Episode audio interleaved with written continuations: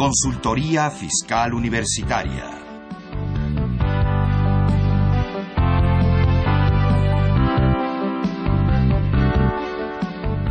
Un programa de Radio UNAM y de la Secretaría de Divulgación y Fomento Editorial de la Facultad de Contaduría y Administración.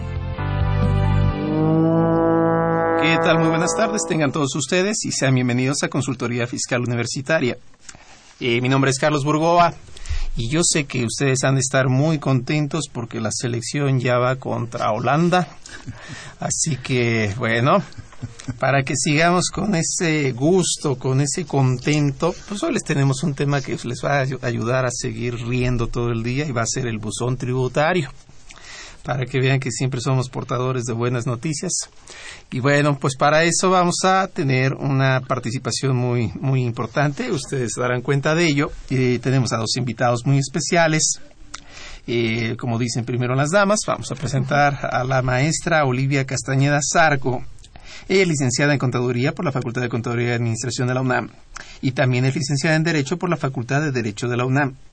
Es especialista en Derecho Fiscal por la Facultad de Derecho de la UNAM maestra en Derecho por la Facultad de Derecho de la UNAM y catedrática de la Facultad de Contaduría y Administración de la UNAM, totalmente hecha en la UNAM. Puma de corazón. Maestra, bienvenida. Muchas gracias. Y también tenemos al maestro Emilio Margain Barraza. Él es licenciado en Derecho por la UNAM, maestro en Derecho por la Universidad de Harvard, es miembro de los programas internacionales de impuestos de la Escuela de Derecho de Harvard, de Política Fiscal y Administración Tributaria de la Escuela de Administración Pública de Harvard. Él participó en el juzgado décimo familiar del DF, en el juzgado tercero de civil del DF, en la Junta Local 3 bis de conciliación y arbitraje del DF, en el juzgado tercero de distrito en materia administrativa del DF. Fue secretario de Estudio y Cuenta adscrito a la presidencia de la Suprema Corte de Justicia de la Nación. Es profesor en diversas materias de la era fiscal en la Facultad de Derecho de la UNAM y en el Departamento de Derecho también de la UNAM. Actualmente es abogado postulante en materia fiscal y pues lo tenemos aquí con nosotros, maestro. Buenos días, doctor. Muchas gracias por su invitación nuevamente. Al contrario, es un gusto para nosotros tenerlos por aquí. Y bueno, pues sabemos que aquí en este programa ustedes van a poder tener todas sus dudas, se van a poder explayar. Pero antes de todo eso, pues vamos a ir rápidamente a una pausa muy breve y vamos a nuestro eh, no, me comentan que no, que vamos a seguir todavía adelante. Y bueno, les platico los teléfonos rápido para que nos puedan ustedes comunicar. Es el 5536 8989. E, repite, es el 5536-8989 y el 01800 5052 688. Y bueno, pues para que ustedes nos puedan llamar, para que ustedes puedan hacernos notar todas sus dudas, por favor, quejas, ¿no? Porque el buzón no lo pusimos nosotros. Y yo recuerdo que de chiquito había el buzón de Rogelio Moreno que pasaba después del tío Gamboy, antes del tío Gamboy, ¿verdad? Era muy, muy incómodo ese buzón, pero ahora tenemos un buzón nuevo que es el buzón tributario. Y bueno, la pregunta es eso que es, con qué se come y cómo funciona. Y no sé, maestro Margain, si nos pudiera platicar un poquito de esta historia. Bien, bueno, en primer lugar, eh, es curioso lo que dijo del fútbol, porque ayer en, un, en una estación de Italia se estaban comentando los problemas de su selección, como habían perdido, y curiosamente vino una interrupción sobre materia fiscal. ¿Ah, sí? Y o sea que el fútbol se relaciona con lo fiscal. Estoy muy curioso porque la, la tristeza que traían en el fútbol era todavía más deprimente en la cuestión fiscal. Entonces, en ese sentido, me llamó la atención. Lo único que ya no supe era por qué hicieron esa relación, pero bueno, para que vea que aquí hay alegría, pero seguimos también con la materia fiscal. Allá había tristeza y todavía seguían con la materia fiscal. Es como un denominador que siempre persiste. y en este sentido, bueno, hablando del buzón tributario, que, como decía la maestra hace un momento al comentar este tema, mucha gente no está enterada, inclusive empresas, de que en, eh, digamos a partir del primero de julio las personas morales deben contar con su buzón tributario, las personas físicas primero de enero del próximo año prácticamente. Y es curioso porque, insistimos, mucha gente todavía desconoce de esta situación. Y digo situación porque mi primer punto con el buzón tributario que va a ser ahora la nueva forma de procedimiento para notificar actos de autoridad fiscal a los contribuyentes estábamos observando que se está difundiendo un manual de registro de este buzón tributario, pero me llama la atención lo que dice el artículo 17-K, que las personas físicas y morales inscritas en el Registro Federal de Contribuyentes tendrán asignado un buzón tributario.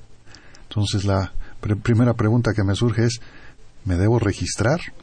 ¿O la autoridad me tiene que notificar qué, me, qué buzón me ha asignado? Entonces ya traemos un primer problema donde no, no creo que sea nuestra obligación como contribuyentes, persona física o persona moral, registrarnos, sino los tienen que asignar.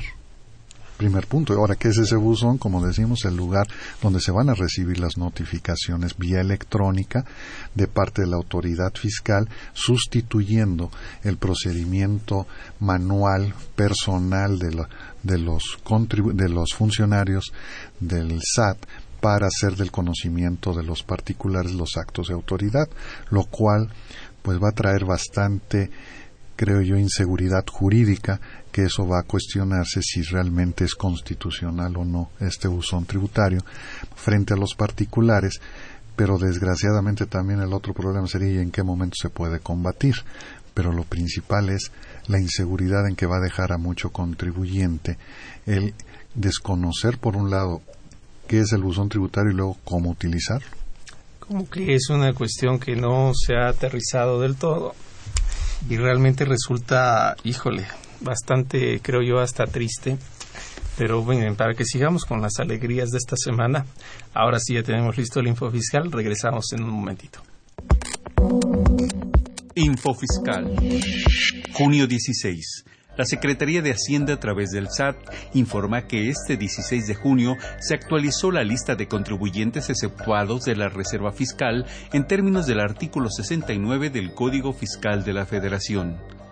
En esta actualización se incluyen los datos de 476 contribuyentes. De estos, 208 corresponden a créditos firmes, 70 a créditos exigibles, 173 a créditos cancelados, 4 con sentencias condenatorias ejecutorias y 21 a créditos condonados.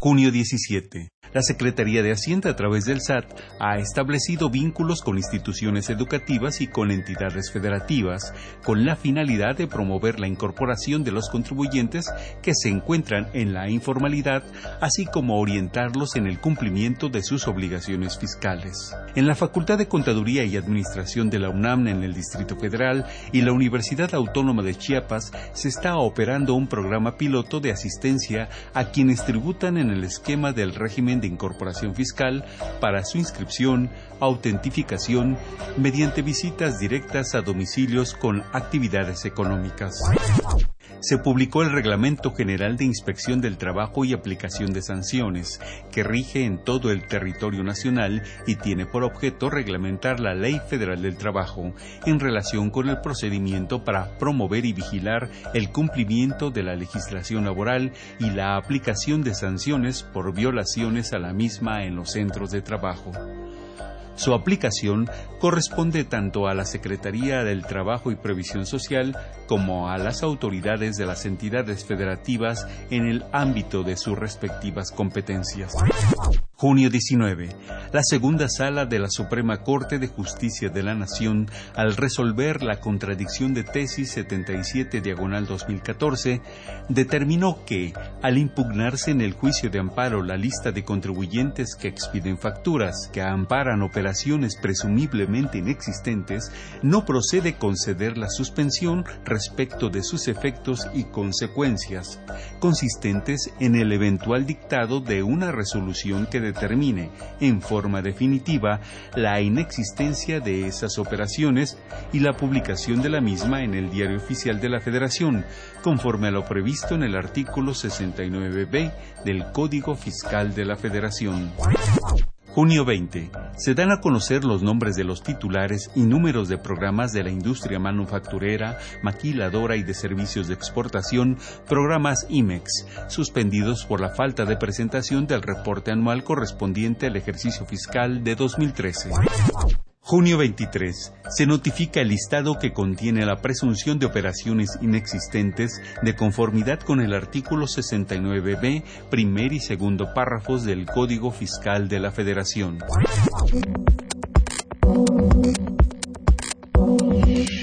Info Fiscal. Muy bien, muy bien. Pues la verdad es que estábamos ahorita platicando en la pausa eh, precisamente nos comentaba el maestro, ¿no? Que, parece que hay ahí también un, una caseta tributaria. Este, no es precisamente de peaje, ¿verdad? Pero la maestra nos contaba también de que hay otros países donde se está aplicando esto entonces. Sí, sí, sí, en varios países de América Latina, este, Perú, Brasil, Chile, eh, en donde ya lo están aplicando, de hecho, de, de un tiempo hacia acá. O sea, yo creo que unos tres, cuatro años, o sea, no es tan reciente como en México. Pero es el mismo funcionamiento. Es el mismo funcionamiento, de estar eh, presentando promociones, solicitudes eh, a través de los contribuyentes. Y, llega y, notificación electrónica. Ah, ok. O sea, que México estaba por entrar a la moda. Sí, se podría decir, porque no obstante que, que ya estaba ahí contemplado, bueno, no se había este puesto en el, como ahora, ¿no? En la página del SAT. O sea, toda esta parte electrónica que desde el 2004 se, se contempla ya en el Código Fiscal de la Federación. Pero el alcance que tiene, digo, sé que es muy quizás difícil saberlo, pero tiene el mismo alcance que se piensa en México, este, ejecuciones, eh, notificaciones, desde luego es para todo, pero medios de impugnación, hasta embargos y todo eso? Mira, no, no sé si tenga ese mismo alcance eh, para todo el tipo de notificaciones, porque es cierto, aquí en México se le está dando una amplitud excesiva. Es recursos de revocación, o sea, inicia eh, en materia para la, para la autoridad y para el contribuyente. La autoridad va a poder notificar todos los actos administrativos y resoluciones, incluso impugnables y por parte del contribuyente pues va a poder hacer solicitudes, eh, trámites, atender requerimientos. Entonces esto da una mayor amplitud. ¿Por qué? Pues porque todo lo que podemos hacer como contribuyentes es eh, devoluciones, eh, compensaciones, atender los requerimientos y por parte de la autoridad, como bien lo decías, pues principalmente estos embargos precautorios, recursos de revocación nos van a notificar ahí resoluciones de las devoluciones. Entonces esa es la incertidumbre que ha estado creando, ¿no? ¿Por qué? Pues porque si no revisas tu correo probablemente ya estén corriendo tus plazos hasta para una defensa. o sea que ahora sí va a ser aplicable. Checa tu mail, ¿no? Sí, Como dicen. De hecho, hay una modalidad en donde a mí se me imagina como el citatorio, ¿no? Cuando es presencial te llega un citatorio primero y después viene la notificación. Acá, ¿qué es lo que va a suceder? En esta parte primero te van a notificar en esos medios de comunicación que hayas aceptado tu teléfono o tu correo electrónico. Mira, no ha checado una notificación que ya está ahí en el buzón entonces, es, esa partecita se me imagina el citatorio. Y entonces ya ahora sí el siguiente paso es voy a ir a ver qué me están este, notificando, ¿no? En el buzón. Pero nos van a, a, notificar primero que hay algo ahí pendiente de abrir. Ok, a ver, del buzón a nosotros siempre nos llama la atención, pues desde luego los puntos de constitucionalidad. Y aquí hay un punto curioso. Se dice en la Constitución que toda orden de autoridad tiene que estar por escrito, fundada y motivada. Y un punto que se debate mucho en los foros es, bueno, una cosa es que sea por escrito y otra cosa es que sea impreso. Porque el escrito pues, puede ser tanto en un medio electrónico como en un medio físico. ¿Qué tanto, no solo por este punto, sino por muchos otros maestros, usted considera que pudiera ser constitucional o inconstitucional? Bueno, yo considero que es necesario ya cambiar con ciertos paradigmas y en este sentido al hablar de escrito podemos considerarlo ya también en la cuestión en vía electrónica, que se va a plasmar a través de una impresión, pero que va a guardar un expediente electrónico, como sucede actualmente ya con las deducciones, donde en realidad la el comprobante de la deducción es el expediente electrónico, más no la impresión que en ocasiones nosotros tenemos a la mano. Debemos de tener mucho cuidado de conservar bien esos expedientes electrónicos. Aquí lo que viene sucediendo quizá simplemente es el hecho de que va a facilitar sobre todo en los actos administrativos la labor de la autoridad, porque ahora la firma de la autoridad competente, como lo establece el 16 constitucional que se ha emitido por autoridad competente, se va a demostrar a través de una firma electrónica, es decir, que venga esa cadena de una serie de datos que contienen los documentos donde nos van a hacer ver que era la persona que lo quiso emitir. Ya no va a tener que ser de, de, puño y letra, vamos a decirlo así, de la autoridad. Ahora bien, en este sentido, todas estas son cuestiones de forma que en realidad debemos ya pensar en superar. Por eso pienso yo que los paradigmas ya se deben ir terminando en ciertos aspectos, pero en este sentido se requiere una mayor difusión, quizá eso sí, de información a los contribuyentes en general, tanto de lo que es el buzón tributario, pero sobre todo, cuál va a ser, y lo decía la maestra, ya ella hizo resaltar el problema de la cuestión electrónica, cómo se van a presentar escritos, solicitudes, avisos. Y esto es muy importante porque sí es necesario que los particulares entiendan esta situación, porque si no podemos llegar a la situación de los llamados nativos digitales, que mm. son todos aquellos jóvenes que han nacido ya con todos los medios electrónicos y que podemos observar que muchas veces ellos al contestar los mensajes en sus teléfonos lo hacen de manera rápida pero no de manera completa o comprensiva. Y aquí lo único que cambia es la forma en que vamos a entregar los documentos.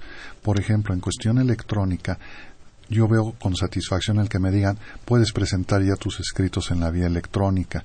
Perfecto. Entonces, yo ya puedo redactarlos de la forma que considero jurídicamente es válida y mandarlos, enviarlos a la autoridad y los va a tener por recibidos. No es, y ya no vamos a tener problema de que actualmente llegamos a una ventanilla y nos dicen este escrito no lo consideramos correcto, o está incompleto, o no debe estar redactado en esta forma, y nosotros pensamos que sí. Y, pedir que, se reciba a petición del contribuyente. Que ya tiene hasta un sello donde dice recibido a petición del contribuyente. Digo, bueno, yo creo que desde el momento en que vine era mi petición, pero bueno, ahí lo que ellos quieren decirnos es lo recibo quizá en forma... Por insistencia. pero tu escrito es irregular, algo le falta. Y nosotros jurídicamente podemos pensar que no. Ahora, todo esto de la cuestión electrónica nos lleva precisamente a un mejor conocimiento ya de la materia y de los medios de comunicación para prestar servicios adecuadamente.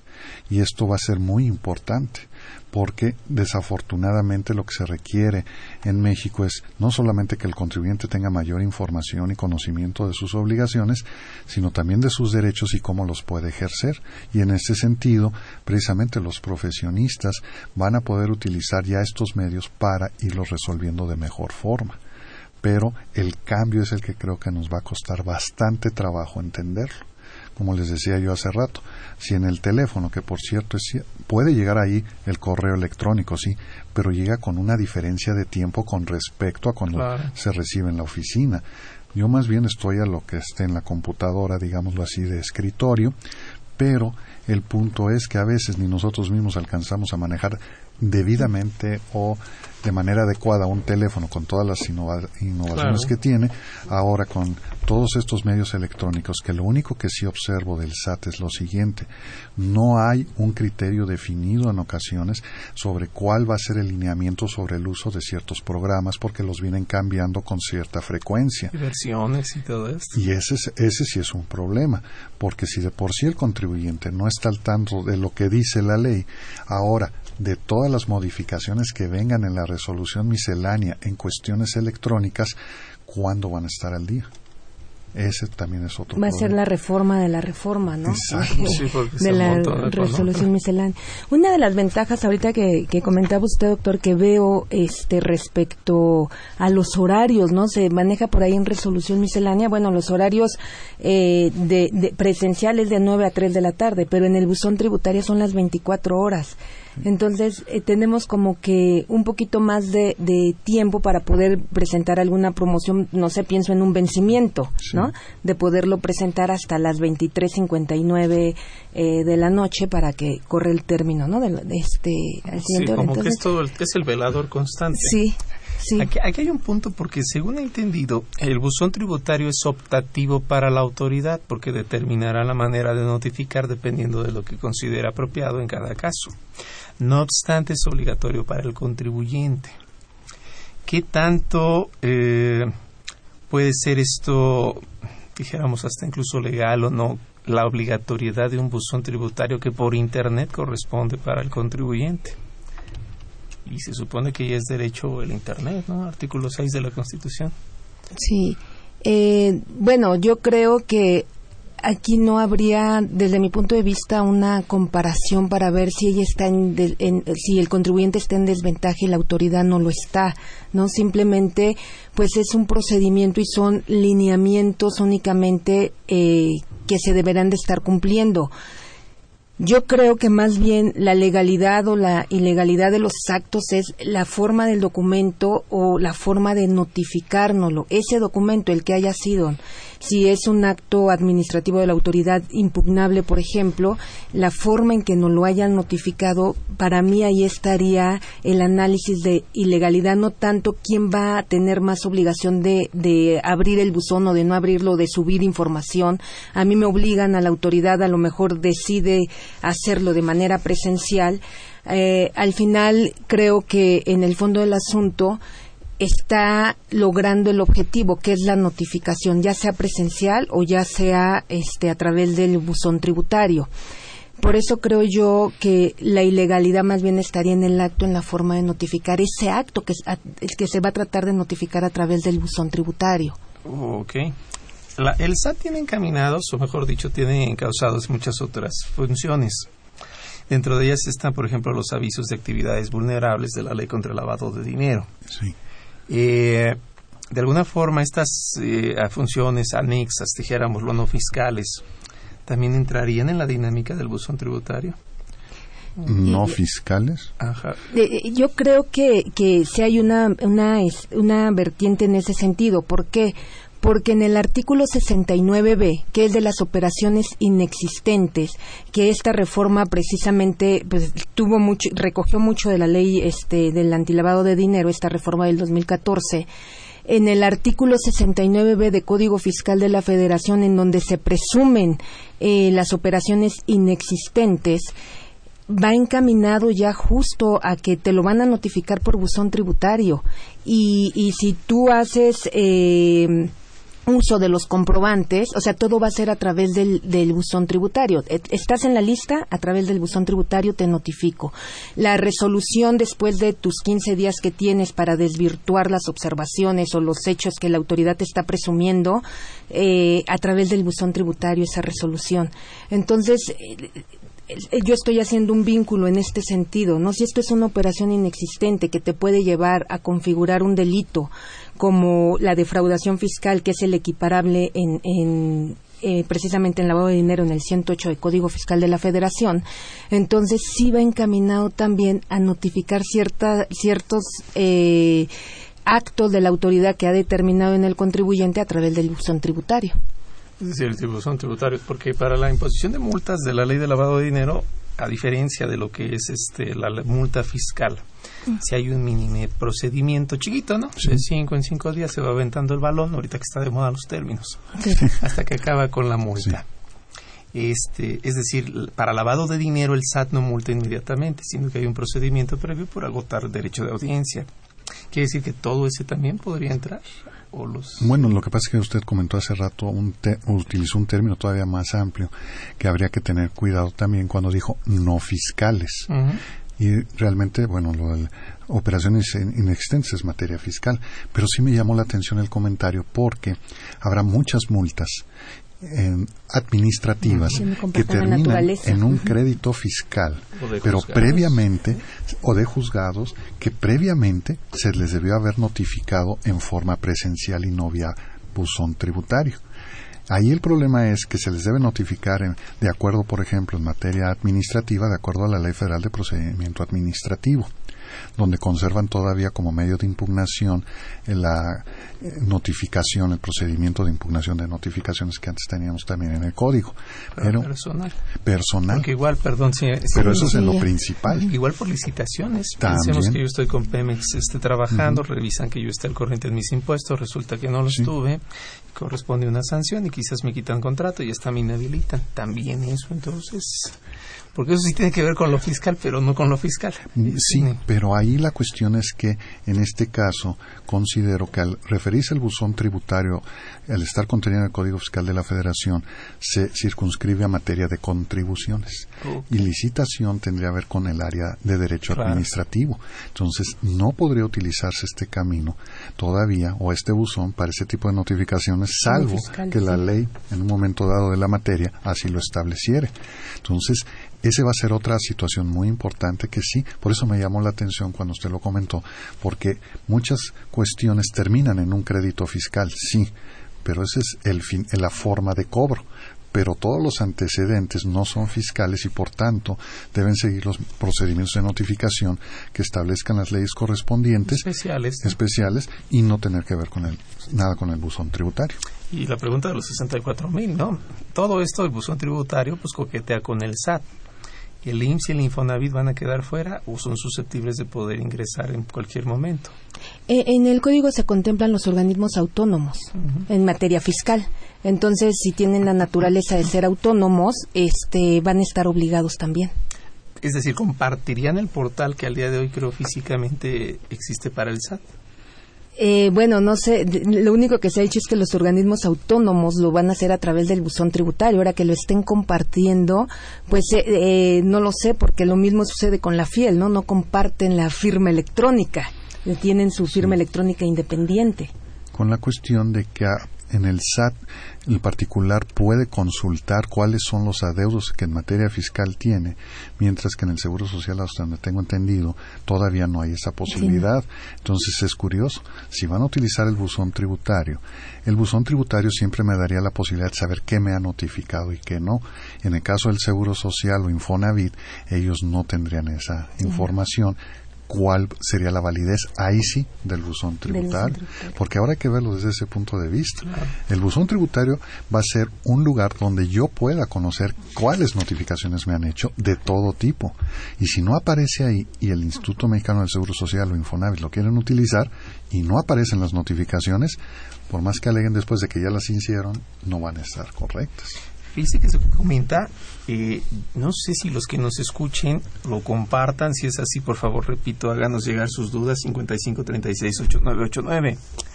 ¿Cuántas veces no sucede que se le pregunta al contribuyente cuando se nos acerca es que tengo este problema y le decimos, oye, ¿se te notificó? Y la respuesta es, pues no sé. Mi empleado dice que quién sabe. Entrando al buzón tributario debo entender que ahí va a estar el récord de todo lo que se ha hecho y fácilmente se puede identificar, mira, este sí se notificó, este se notificó para tener pues ya para evitar esa zozobra. Bueno, en realidad va a llegar un momento en que todo esté notificado, porque al cuarto día te van a tener por notificado. Este, se abra o no se abra el, el documento a notificarse, ¿no? Entonces, eh, te van a tener ya por notificado entonces ya no va a ser de que si no quiero mejor no lo abro para, para evitarme eh, hacerme pues hacerme conocedor del del acto. Eh, ya ahora este al cuarto día te van a considerar notificado y corren y corren plazos ¿eh? para para un momento dado. Eso es lo curioso con el seguro social, porque ellos luego llegan a requerir pago de créditos fiscales que no han sido notificados previamente y cuando se acude a juicio y tiene la obligación el instituto de exhibir las liquidaciones nunca aparecen y por eso pierden los asuntos. Entonces la pregunta es, ahora sí podemos justificarlo en el caso del seguro social que si no hay nada en ese buzón tributario el requerimiento ya es ilegal de entrada ya con mayor facilidad que antes. Sí, primero tendría que tener la obligación de sí publicarlo, ¿no? En, el buzón tributario. Notificarlo. Sí, de notificarlo a través del buzón tributario. Es que eso que comenta, bueno, cobran créditos de 1824, ¿no? o sea que desde ahí está mal, pero bueno. No te dejan. Pero sin embargo, el argumento que ellos toman es que yo sé que se adeuda o la prescripción corre a partir de que yo lo supe. ¿Dónde queda esa certeza jurídica? A través del buzón tributario. Y usted acaba de tocar un tema que a mí se me hace muy importante, que he estado pendiente de ver cuándo lo sacan, que es lo relativo a la, esa eh, ¿A, como la yo le, a la prescripción del transitorio, del segundo transitorio, fracción vigésima, donde están haciendo revivir muertos, es decir, donde están señalando que van a poder exigir el pago de créditos fiscales que en nuestra opinión ya habían prescrito. Y si van a llegar vía buzón tributario ahora las notificaciones, el problema va a ser que el prescribió. Sí, pero hay que hacer valer un medio de defensa porque si no vamos a tener problemas. Ya en alguna ocasión lo comentábamos con usted, doctor, ese problema que es la fracción, la décima. Exactamente, la décima. Y si van a llegar vía porque yo lo que he estado pensando es cómo lo van a notificar, van a llegar a, a, tocar la puerta y exigir el pago o qué van a hacer. Ahora ya me preocupa un poco porque lo pueden notificar vía buzón tributario, un contribuyente que diga o piense ya prescribió, no me pueden hacer nada, lo deja pasar, no lo comenta con su contador o con el abogado, se pierde el medio de defensa y luego ya nomás llegan a cobrar. Esto, la verdad, está muy leonino, y perdón que lo diga así, pero como bien lo dice usted, maestro, la fracción décima del transitorio que es correspondiente a este año, eh, señala, pues, ¿no?, que el cúmulo de la prescripción de 5 o 10 años como un máximo corre a partir de los créditos de 2005, pero los anteriores de 2005 todavía le quedan dos años. Pero además, si fueron créditos incobrables, recordemos el 146D del Código Fiscal, que lo mandan a una cuenta especial, no es cualquier cuenta, es cuenta especial de créditos, así le llaman, ¿no? De créditos incobrables, la cual prescribe en otros cinco años. O sea que es el cuento de nunca acabar. Pero bueno, lo único cierto es que para junio va a arrancar entonces, ahorita el 30, personas morales, y para el siguiente año va a ser personas físicas. Y bueno, 2015 va a ser entonces el año con el que, que todos van a estar operando Así es. Bueno, eh, vamos a hacer una pausa muy breve y regresamos. Por favor, recuerden llamarnos el 55 36 89 89. Regresamos.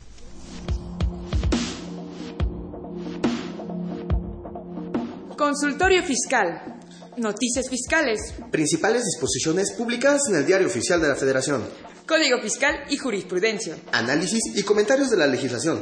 Temas laborales. Reglamentación, derechos, obligaciones laborales y fiscales de patrones y trabajadores. Opiniones de especialistas. Análisis, crítica y opinión de especialistas en diversas ramas fiscales. Comercio exterior e impuestos internacionales. Reglas, tratados, temas diversos de comercio exterior y disposiciones tributarias en el extranjero. Cuadros de información permanente. Tablas, tarifas e información de interés y otros temas de actualidad presentados con seriedad y profesionalismo. ¡Suscríbete! En http diagonal diagonal consultoriofiscalunam.mx o llama al 5616-1355 o 5622-8310. O envía un correo a publishing también lo puedes hacer a través de nuestra tienda electrónica http diagonal diagonal publishing.fca.unam.mx. Consultorio Fiscal. Más que una revista, un servicio de asesoría y orientación a la comunidad.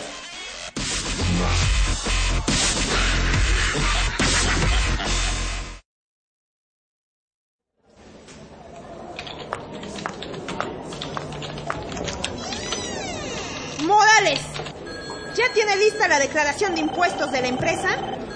No, pero... Declaración anual del ISR y el IETU. ¿Los tiene?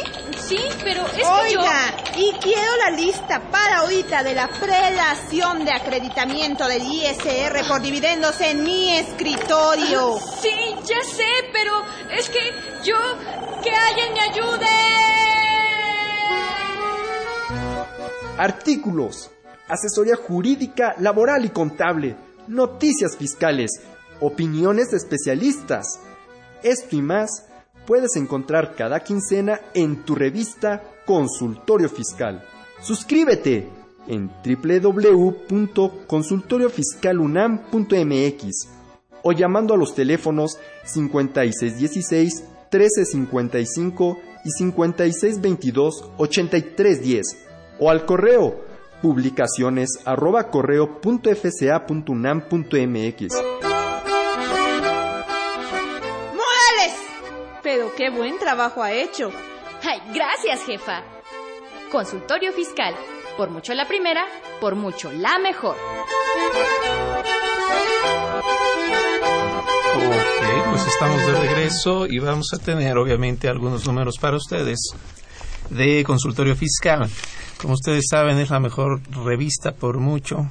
Pues es porque ahí escribimos todos nosotros, ¿verdad? ¿O no? Todavía yo no. Ah, claro que sí, maestro. Usted es parte de todo esto también. Y el número de hoy es el 596. Entonces vamos a regalar cinco revistas a las primeras cinco personas que nos llamen y nos contesten una pregunta que es bien fácil. La pregunta es quién va a ganar el domingo. No, no es cierto. No, no, no, porque nos arriesgamos a que haya mala suerte.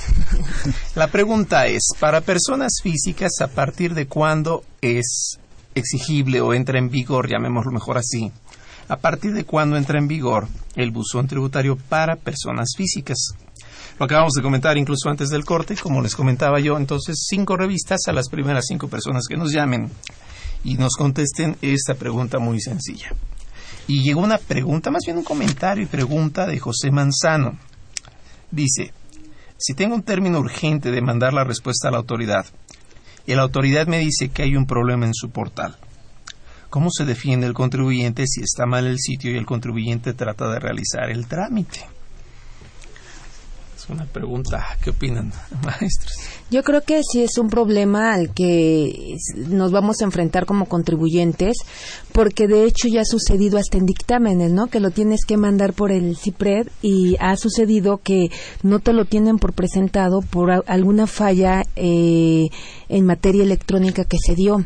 Entonces yo creo que sí es un problema al que nos vamos a enfrentar como contribuyentes el que se tenga un término y el que no lo puedas presentar, por más que estás haciendo el intento, esté saturada la red o, se caiga el sistema, se caiga la plataforma del SAT, y pues tú te vas a quedar ahí con tu término. En primer lugar, pues hay que tratar de no ir al último día este, a cumplir con nuestra obligación para no vernos o tener una holgura, ¿no? Claro. Y eh, la otra, la, la, esa sería la primera solución que yo daría, no llegar al término precisamente por estas eventualidades que se pueden ir presentando. Pero ya estando ahí en, en ese momento que ya no tienes tiempo de, de hacerlo, yo sugeriría de verdad hacerlo con un notario público enfrente para para este para que diera fe de, de la imposibilidad práctica que tengo de poderlo hacer para la defensa, porque al final este lo voy a ocupar nada más como una prueba en mi defensa.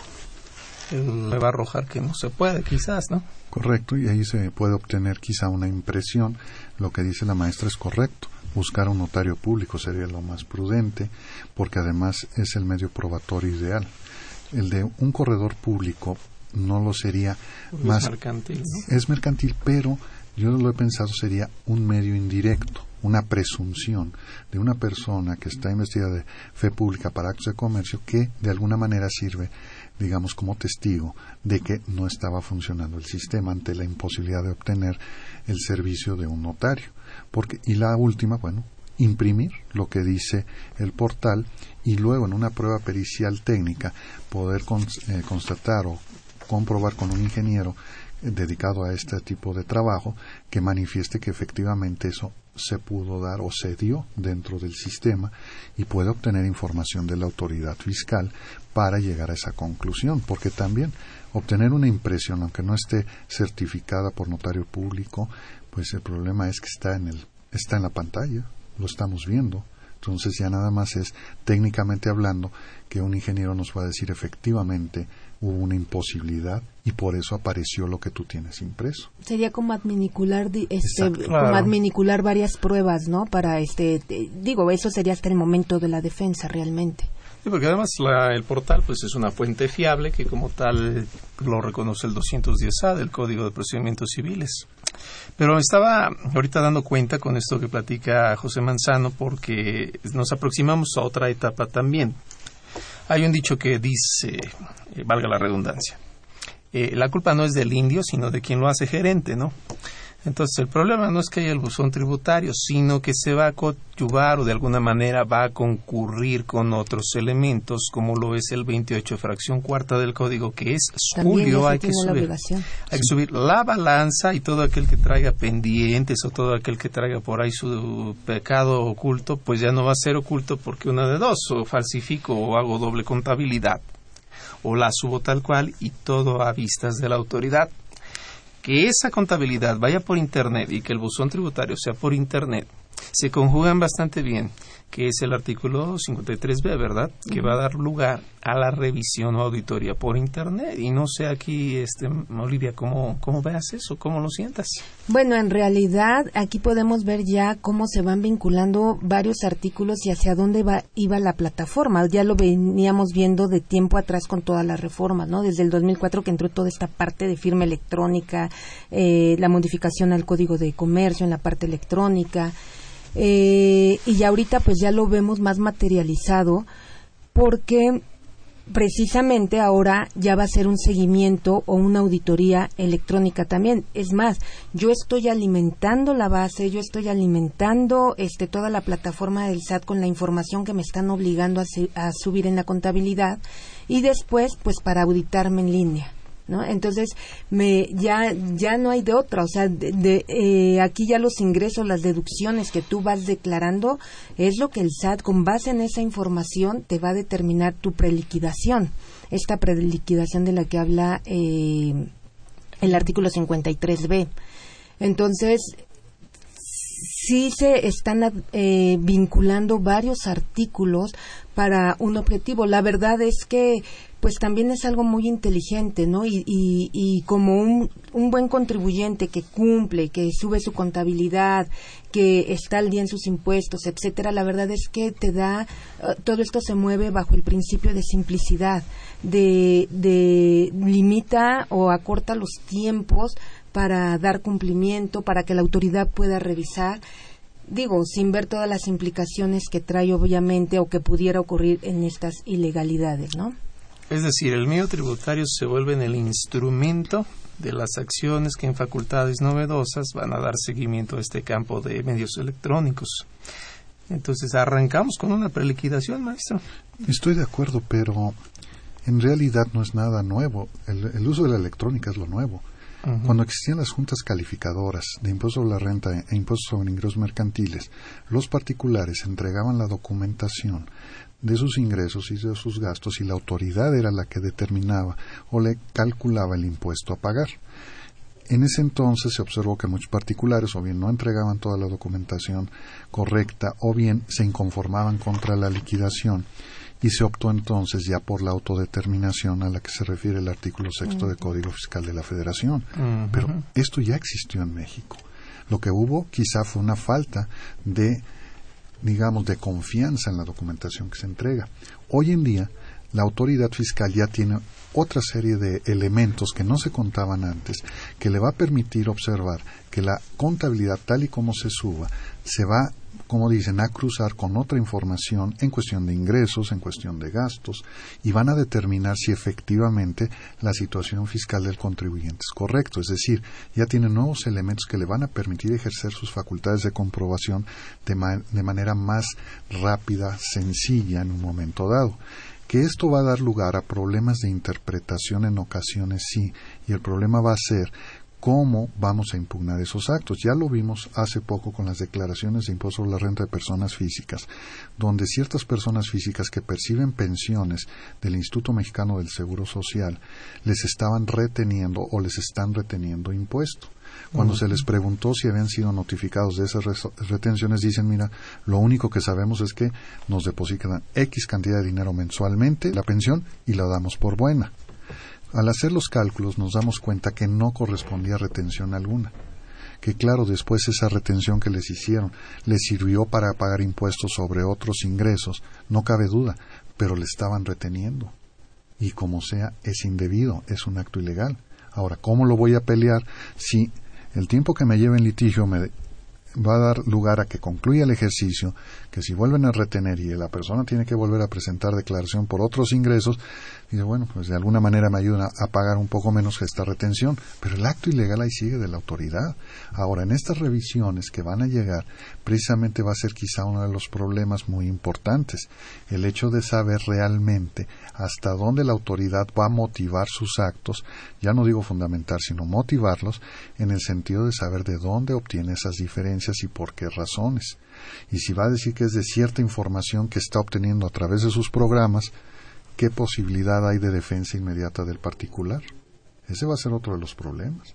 Así es que, insisto, ¿es novedoso que el uso de los medios electrónicos, que le está permitiendo un mejor control a la autoridad a la época de las juntas calificadoras, donde pues si no podían obtener estados de cuenta bancarios, no podían obtener otra información, y hoy sí, esa es la diferencia. Sí, porque de hecho contempla hasta la información que le puede solicitar a los terceros. Entonces, eh, pues está vinculando toda la información de, de pues de todas las informativas que se presentan, de los terceros que están obligados a, cuando son requeridos para dar información de, de otro contribuyente, a dar cumplimiento. ¿no? Entonces, pues ya puede vincular la autoridad, tiene muchas herramientas para poderlo determinar. Pero es cierto, ahí tenemos el artículo 6 del, del artículo que rige el principio de autodeterminación. Y aquí al final es una preliquidación, ¿no? Puedes no estar de acuerdo con esa liquidación. O se puede autocorregir. O se puede autocorregir, y de hecho lo contempla el propio artículo, esta autocorrección, o si la aceptas, bueno, hasta con un descuento, no es motivadora. O hasta el acuerdo conclusivo. o está el acuerdo conclusivo. Eh, ¿sí? sí, no, pero por ejemplo en la declaración de impuesto a la renta de hace poco, el problema cuál era con los particulares, que en un momento dado había rubros como esto de las retenciones a las pensiones del IMSS que no se podía modificar ese rubro. Y si quería uno modificar otros rubros tampoco. Entonces, hasta es un sistema híbrido donde todavía dejan el artículo sexto, pero en realidad ya empieza otra vez a un sistema donde la autoridad va a imponer su posición. Y el problema va a ser, para dar por cumplida una obligación, págame en mis términos y después ya te pelearás. Sí. pidiendo una devolución y ver de dónde surgió el problema. Sí, una devolución y una auditoría a la par. Es que yo, yo aquí veo una dinámica, a ver, ustedes corríjanme si es que me equivoco. Eh, van, pensemos en el IMSS. El IMSS tiene mis datos porque la información contable, llamémoslo así, del IMSS es estática. Mis trabajadores tienden a ser los mismos. Si en algún mes yo pagara menos, es lógico que me diga por qué. Si mi respuesta es porque ya no está conmigo, pues a su vez me dirá, pues nunca me avisaste. Ok, pero mes a mes parece que mis trabajadores tenderán a ser iguales. No obstante, mis ingresos no son iguales, ni mis erogaciones, por lo tanto es que el SAT perdía ese alcance. Sin embargo, ahora se anticipa y dice, bueno, mes a mes lo voy a tener, y por Internet, y con buzón yo ya puedo llegar a auditar. La pregunta que se platicó incluso la semana pasada es, la, el acto de molestia respecto de los papeles de las personas es una excepción en el 16 constitucional, dado que es por petición, solicitud o actuación de la autoridad.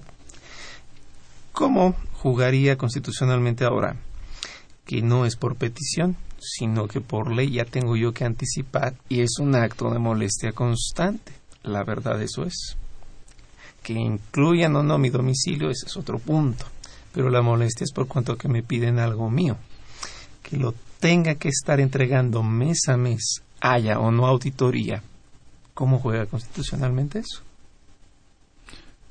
Bueno, yo creo que es parte de los paradigmas que hay que ir rompiendo y como dice la maestra también, hay que tomar en cuenta al contribuyente cumplido. El contribuyente cumplido va a decir, yo estoy tranquilo. ¿Por qué? Porque estoy entregando la información que es correcta y no puede haber ninguna determinación de diferencia alguna o alguna omisión. El que es incumplido, él sí sabe que va a traer un problema, pero yo creo que son de esas situaciones donde efectivamente tenemos que ir pensando, sobre todo en el 16 constitucional, cómo va a cambiar su alcance en un momento determinado conforme a lo, al procedimiento tradicional.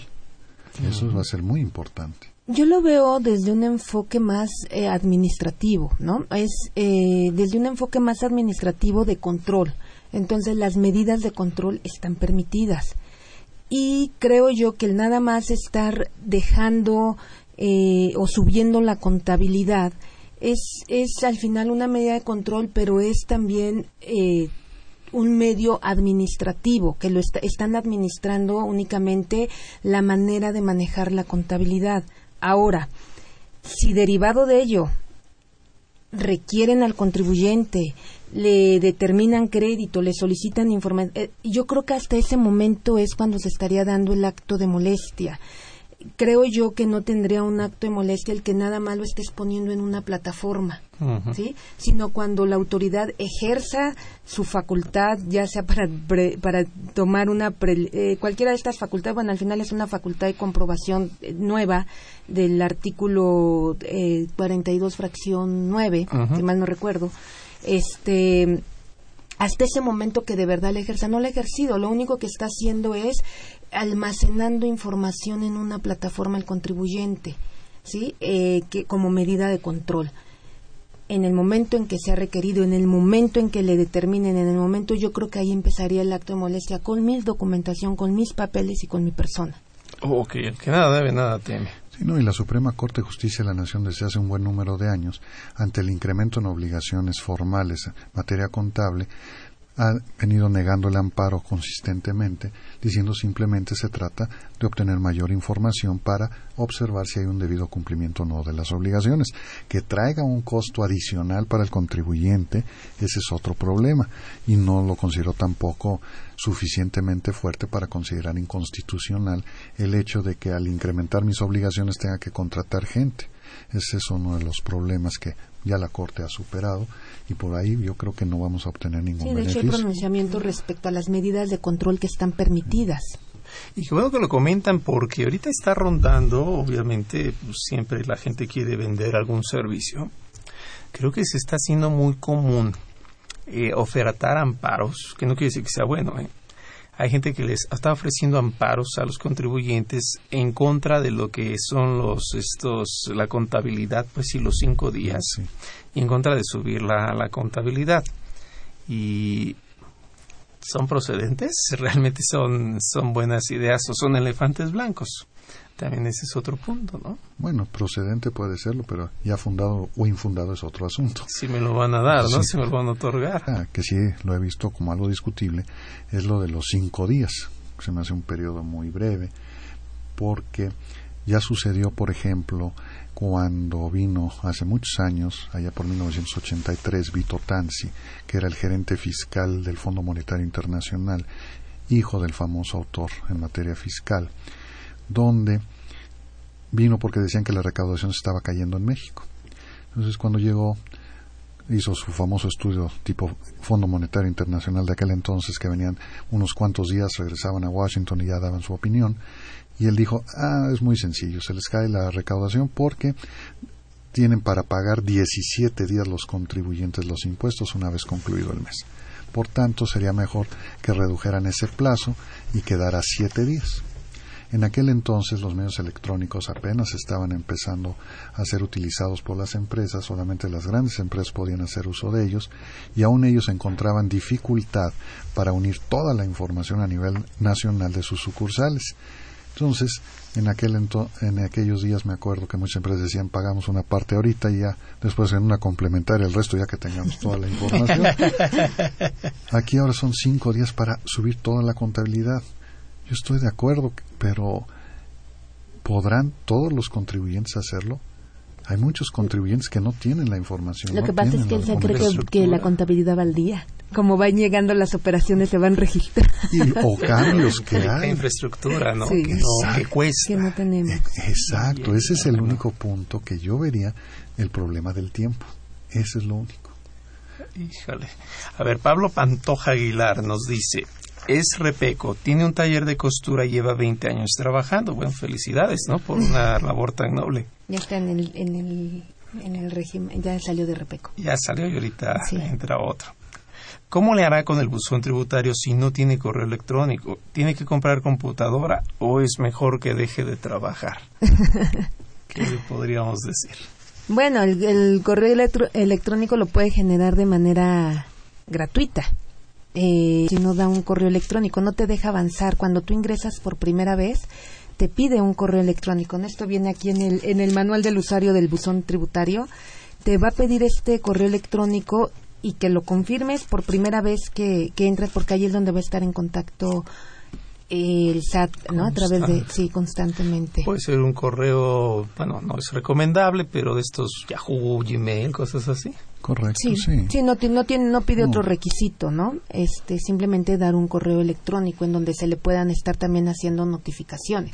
Es lo que te digo que me parece como el citatorio. Primero te aviso a, donde, a tu correo, a tu celular, de que allá hay algo en el buzón por notificarte. Y tienes tres días, porque si no lo O lo curioso es, como les decía al inicio de la plática, el 17-K dice que los contribuyentes tendrán asignado un buzón. O sea, se supone que a todos tenemos asignado uno. Simplemente deberíamos de acudir a decirnos cuál es, que nos lo proporcionen, poder abrirlo y ya después confirmar que está. Pero sabemos que la autoridad no lo asigna, perdón, sino ¿qué va a suceder? Tenemos que llevarle algo. Sí, bueno, ahí te va pidiendo otra información, ¿no? Se supone que tú ya entras aquí a la página de, eh, del SAT, entras al, al apartado de mi portal y ahí ya está tu buzón tributario, ¿no? Si tienes un RFC, ya tienes asignado un buzón tributario, nada más que para activarlo sí te va pidiendo otra información como es el correo electrónico o un teléfono celular. Es decir, ya estoy considerado ya. dentro de la base de buzón tributario, o sea, ya estoy en el espacio eh, cibernético incluso, ya estoy presupuestado pero necesito activarlo. Así es. Esto viene en la página, nos comentaban que en la página del SAT viene un manualillo ahí que podemos leer. Sí. Sí, hay un manual que ya, ya ha venido público. es el manual del usuario del buzón tributario. Ok, a ver, a todos los que nos escuchan, entonces tomen nota, manual del usuario del buzón tributario. Y ahí nada más les dice cómo este, activarlo, vamos a pensarlo así. Y esto, pero ya, ya estamos dentro de él. Sí. Todititos. Sí, se. Este, nadie puede faltar, bueno, a partir del siguiente año. Si ya tienes un registro federal de contribuyentes, ya te asignaron un, un buzón tributario. y, entras a, través de mi portal. ¿no? para poder ingresar. Aquí no habría multa por no darlo de alta, porque tarde o temprano pues tenemos que darlo de alta. No, pero es como, bueno, sí, como ya está asignado, ¿no? Pero es curioso porque además hay otra cuestión. Hoy en día, con las reformas que hubo, el domicilio fiscal de un contribuyente ya puede surgir inclusive de una cuenta en una institución, financiera. Entonces ya de ahí tienen nuestros datos. Ya de ahí. Todos tendríamos, todos los que tengan, no solamente RFC, sino inclusive una cuenta bancaria sin tener en principio RFC. ¿Qué sucede con menores de edad? Digo, no menores de edad, sino menores que no están trabajando, pero que están estudiando, eh, son mayores, bueno, mayores de edad, pero que al estar estudiando no tienen una labor todavía, pero al tener la cuenta resulta que tienen domicilio fiscal y una RFC que luego aparece sin obligación fiscal. sí. Yo creo que si no tuvieran este RFC en la institución financiera, sí sería ilegal que te lo dieran de alta, porque aquí dice, los que cuenten con un registro federal de contribuyentes se les asignará un buzón tributario. Entonces, si yo no cuento con un registro federal de contribuyentes, no obstante que tenga o que consideren mi domicilio convencional o el que di en, en la institución financiera, eh, creo que esa parte sí sería ilegal que me dieran un buzón tributario porque la norma el 17 casi lo dice bien así, los que cuenten con un registro federal de contribuyentes. Ok, a ver, María Ernestina López Guniño manda saludos y felicitaciones a los conductores dice que le gusta mucho el programa y manda su pronóstico para el partido de México-Holanda 4-2 favor México y esperemos que así sea. Bueno, estamos llegando prácticamente al final y recuerden que mañana pues vamos a estar precisamente a través de lo que es el programa de televisión por internet y los invitamos desde luego a que nos continúen viendo y escuchando desde luego la siguiente semana. Y bueno, pues de momento yo nada más quisiera agradecer a nuestros invitados por haber estado con nosotros, eh, maestro Margain. Gracias un gustazo tenerlo por acá. Gracias, muy amable. Maestra Olivia, un placido de estar por aquí. Y bueno, pues agradecemos eh, desde luego su participación y esta fue una producción de Radio UNAM. En los controles técnicos estuvo Socorro Montes. En la producción por parte de la Secretaría de Divulgación y Fomento Editorial de la Facultad de Contaduría y Administración. Nezahualcóyotl de Tuljara, Lucía Ocaña, Fernanda Nava, Margarita Campiño, Campillo, perdón, Juan Flandes. Y la Facultad de Contaduría y Administración agradece a los conductores e invitados de este programa quienes participan de forma honoraria. La opinión expresada por ellos durante la transmisión del mismo refleja únicamente su postura personal y no precisamente la de la institución. Y bueno, pues esperemos entonces que sea 4-2 según Ernestina López. Y bueno, les mandamos un fuerte abrazo a todos. Recuerden, estaremos la siguiente semana y mañana por internet. Hasta luego.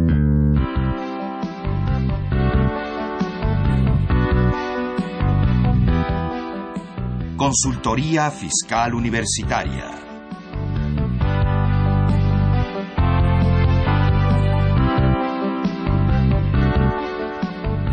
Un programa de Radio UNAM y de la Secretaría de Divulgación y Fomento Editorial de la Facultad de Contaduría y Administración.